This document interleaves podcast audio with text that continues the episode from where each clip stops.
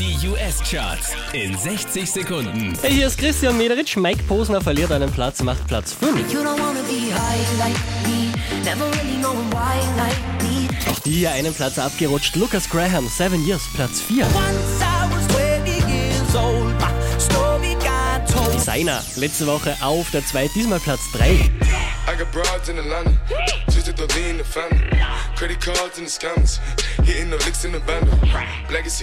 The the the the. Von der 1 verdrängt worden, diesmal auf der 2 Drake und One Dance. I need a one dance, got a Hennessy in my hand.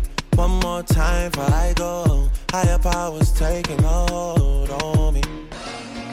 Neu eingestiegen direkt auf der 1 in den US-Charts Justin Timberlake und Can't Stop the Feeling. So just dance, dance, auf charts.kronehit.at.